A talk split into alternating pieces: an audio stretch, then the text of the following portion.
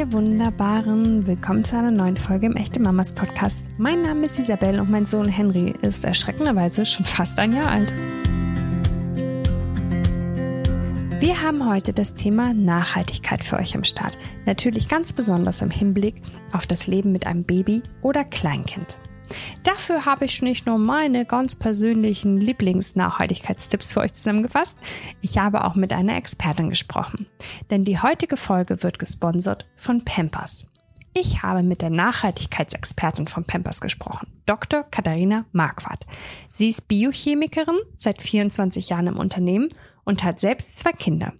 Sie klärt uns darüber auf, was Pampers akut schon tut in Sachen Nachhaltigkeit und vor allen Dingen, was auch die Zukunftsziele sind, um die Umwelt auch bei der Windelproduktion möglichst weitestgehend zu schonen.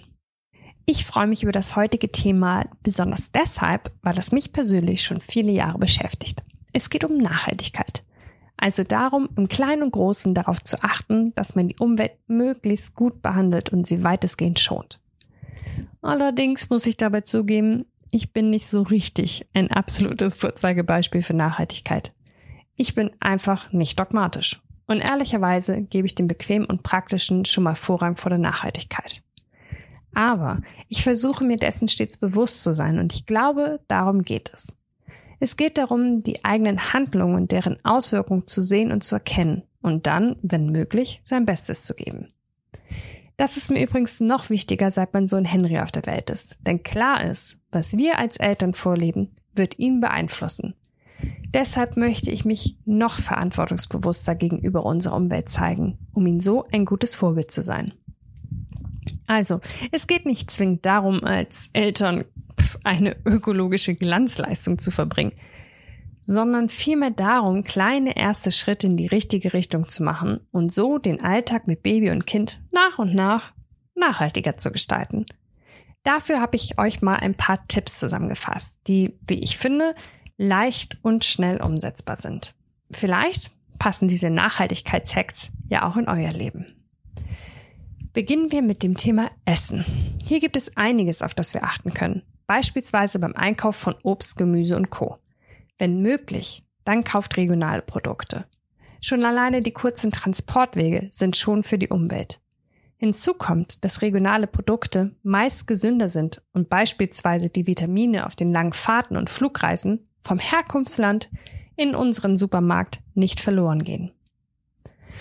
Macht einen Bogen um einzelverpackte Snacks. Riegel, die in einer Verpackung stecken, die vorsichtshalber nochmal verpackt wurde und dann vielleicht auch nochmal mit Plastik umwickelt wurde, sind Quatsch und sorgen für einen riesigen Müllberg. Hm. Das nächste Thema ist ehrlich gesagt ein bisschen heikel, denn Kinder lieben die leckeren Wegwerfquetschis, das weiß ich. Aber mal ehrlich, für die Umwelt ist das nichts. Aber es gibt inzwischen wiederverwendbare Quetschifläschchen, in die ihr einfach selbst Obstbrei füllen könnt. Wir zu Hause haben übrigens Brotdose und Trinkflaschen in möglichst zeitlosen Design gekauft. So können wir sie hoffentlich noch viele Jahre benutzen, ohne dass Henry sich über die dann, keine Ahnung, uncoolen Motive beschwert. Brotdosen und Co. brauchen wir übrigens wirklich richtig viele. Denn in der Regel machen wir Henrys Portionen immer viel zu groß und er schafft es nie, sie aufzuessen. Deshalb bewahren wir die Reste einfach auf und servieren sie am nächsten Tag nochmal. Auch Kleidung ist ein wichtiges Thema im Hinblick auf die Nachhaltigkeit. Wir machen es von Anfang an so, dass wir im Freundeskreis fröhlich hin und her tauschen und die Klamotten so von mehreren Kindern getragen werden. Das spart erstens Geld und schon zweitens die Umwelt. Einige Klamotten für die ersten Wochen konnten wir auch noch auf Flohmärkten shoppen. Natürlich hoffen wir, dass die Corona-Pandemie bald ein Ende hat. Nicht nur, damit wir uns keine Sorgen mehr um unsere Gesundheit und die der anderen machen müssen, sondern ehrlich gesagt auch, weil dann endlich wieder ein normales Leben mit eben solchen Veranstaltungen wie Flohmärkten wieder möglich ist. Bis dahin und natürlich auch noch danach könnt ihr einmal durchs Internet surfen. Es gibt richtig coole Webseiten, die hochwertige Babykleidung und Kinderkleidung für einen bestimmten Zeitraum verleihen. Ihr könnt euch hier schöne Klamotten passend zur Größe und zur Saison aussuchen und zahlt dann eine Leihgebühr, was total Sinn macht, weil gerade in der ersten Zeit puh, da wachsen die ja wohl sowas von schnell und demnach auch sowas von schnell aus ihren Klamotten wieder raus. Wer zudem darauf achten möchte, dass gekaufte Kleidung fair und nachhaltig produziert wurde, kann sich an zwei Labeln orientieren. Dem GOTS-Label und dem IVN Best Nature Textil Label. Das Spielzeug bietet auch Raum für Umweltbewusstsein. Klar, Holz ist umwelttechnisch in jedem Fall besser als Plastik. Außerdem macht auch hier das Wiederverwenden und Weiterverschenken absolut Sinn. Bei der Gestaltung des Kinderzimmers könnt ihr wieder auf ein zeitloses Design achten. Ebenso wie auf mitwachsende Möbel. Es gibt ja beispielsweise Betten, die ein Kind vom Säuglingsalter bis hin zu seinem sechsten Lebensjahr begleiten. Ich selbst habe den nächsten Tipp noch nicht ausprobiert, weil Henry dafür noch zu klein ist, aber ich habe ihn irgendwo mal aufgeschnappt und mir für später gemerkt. Räumt doch mal gemeinsam mit eurem Kind das Kinderzimmer auf. Dabei darf es sich zehn Dinge aussuchen, die es unbedingt behalten möchte. Alle anderen Spielsachen kommen nach oben ins Regal. Liegen sie dort für ein, vielleicht auch zwei Monate, ohne dass sie das Interesse beim Kind wecken, können sie weg und weiter verschenkt werden. Apropos verschenken. Wir kaufen zu Hause gar kein Geschenkpapier mehr. Aber natürlich lieben wir es, Geschenke zu verpacken und ehrlich gesagt vor allen Dingen sie auszupacken. Deshalb nehmen wir dafür immer ein paar Blätter der zahlreichen Kataloge, die uns ins Haus flattern. Übrigens versuchen wir sämtliche Werbekataloge immer so bald wie möglich wieder abzubestellen, aber bis dahin haben wir in jedem Fall immer genug Geschenkverpackungsmaterial zusammen, dass wir uns darum keine Sorgen machen müssen. Wenn ihr dazu im Übrigen noch ein schickes Klebeband mit Glitzer oder so verwendet, ist das Ergebnis gar nicht so hässlich, ehrlich gesagt. Zu guter Letzt habe ich noch ein paar Tipps rund um die Babypflege. Naja, und um die Pflege von uns Müttern. Denn wir brauchen ja auch das ein oder andere als Neumama. Beispielsweise Stilleinlagen. Da gibt es wiederverwendbare, die du waschen kannst. Ich habe das ausprobiert und muss ehrlicherweise sagen, in den ersten Monaten war das nichts für mich. Da ist die Milch Gott sei Dank geradezu rausgespult. Und ich musste die Mehrfachpads drei, viermal am Tag wechseln. Das ist erstens müßig und auch nicht gerade umweltschonend. Immerhin müssen die auch immer gewaschen werden. Aber seitdem ich langsam abstille, sind die Mehrfachpads eine super Alternative zu den Einmal-Stilleinlagen. Wovon ich außerdem total begeistert bin, sind BHs, die Stillanlagen direkt integriert haben. In der Babypflege geht besonders in den ersten Monaten weniger ist mehr. Es reicht, wenn ihr euren Kleinen mit Wasser und wenn ihr sie parat habt mit Muttermilch und mit ein bisschen pflanzlichen Öl pflegt. Und was ich mache, wenn wir Henry morgens und abends waschen, lasse ich ihn den Wasserhahn ausmachen, sobald wir kein Wasser mehr brauchen. So wie ich auch das Wasser ausschalte, während ich mir die Hände einseife. So lernt er direkt ein Bewusstsein für Verschwendung und es macht ihm außerdem überraschend viel Spaß, einen Wasserhahn auszuschalten. Das gleiche gilt übrigens für Lichtschalter. Immer wenn wir einen Raum verlassen, macht er das Licht hinter uns aus. So, das waren erst einmal meine Tipps. Ich weiß, dass das Leben gerade für neue Eltern schon turbulent genug ist und es ein bisschen abschreckend wirken kann, plötzlich auch noch neu in das Thema Nachhaltigkeit einzusteigen. Aber einige Dinge und Ideen lassen sich wirklich unkompliziert und schnell in den Alltag integrieren. Probiert's doch aus. Vielleicht habt ihr das Gefühl, bei all meinen Tipps hat ein Thema gefehlt, nämlich das Thema Windeln. Denn wenn man ein Kind bekommt, wird eines auf jeden Fall schnell klar. Man braucht Windeln und zwar viele. Klar, dass ich mir deshalb auch zu diesem Thema viele Gedanken gemacht habe. Immerhin scheint in genau diesem Bereich Nachhaltigkeit schwer umsetzbar zu sein. Aber es gibt tolle Ansätze und Ideen, genau hier daran zu arbeiten, die Umwelt zu schonen. Ich wollte mehr darüber wissen, deshalb habe ich mit einer Expertin gesprochen. Ich habe sie vorhin schon kurz vorgestellt. Dr. Katharina Marquardt ist Nachhaltigkeitsexpertin bei Pampers und sie hat uns ein paar Fragen beantwortet und führt uns durch die Welt der Windelnachhaltigkeit.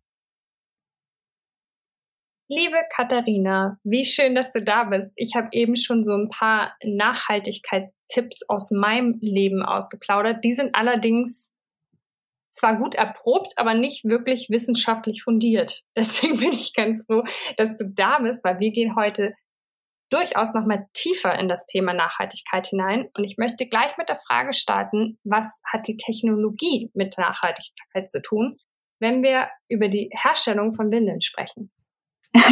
Technologie und Nachhaltigkeit, ja, das ist ein schönes Thema. Ähm, weißt du, Windeln sind ja zunächst mal Material. Nicht? Es ist eine Außenhülle, Klettverschlüsse, es gibt ein Innenvlies, es gibt den Saugkörper. Und das alles muss ja erstmal hergestellt werden. Und dabei entsteht schon mal ein ökologischer Fußabdruck.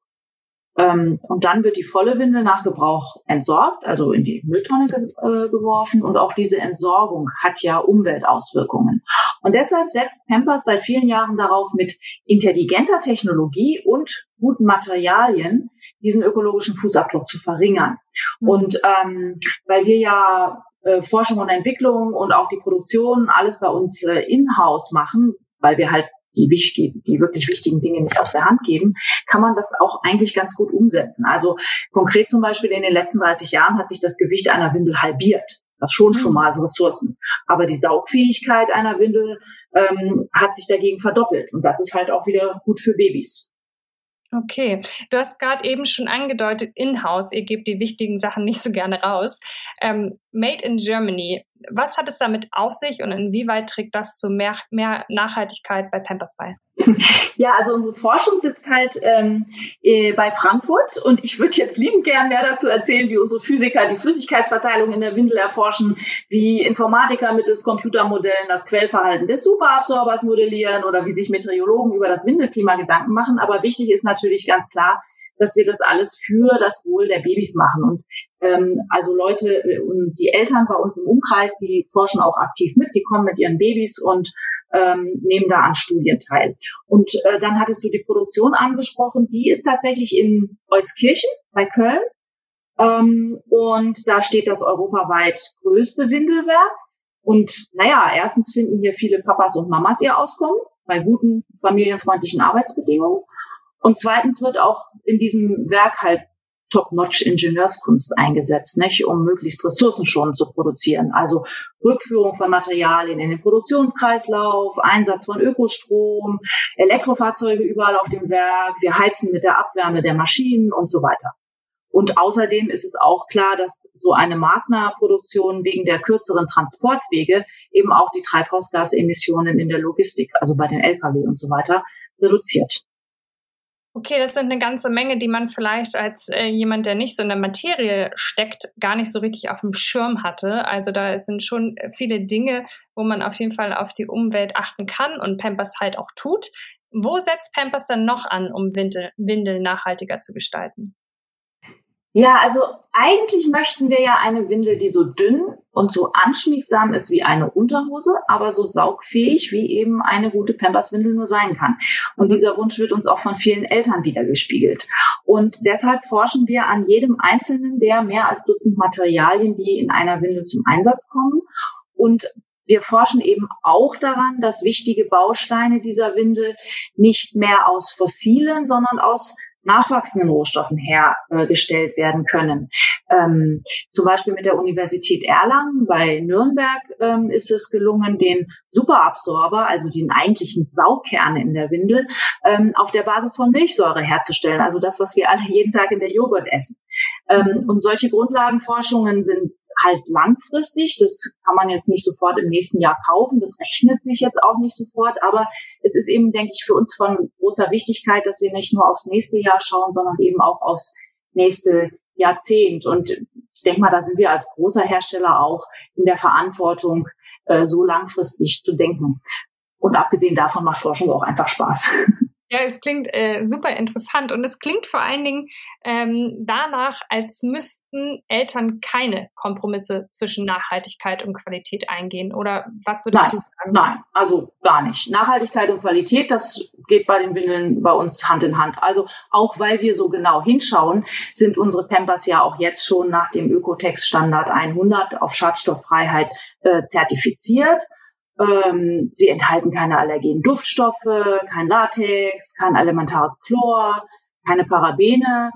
Und ähm, zum, was man vielleicht auch sagen kann, ist, äh, die Zellulose, die in den Pampers verarbeitet wird, äh, die stammt aus nachhaltigem Anbau und ist äh, FSC-zertifiziert zum Beispiel. Mhm.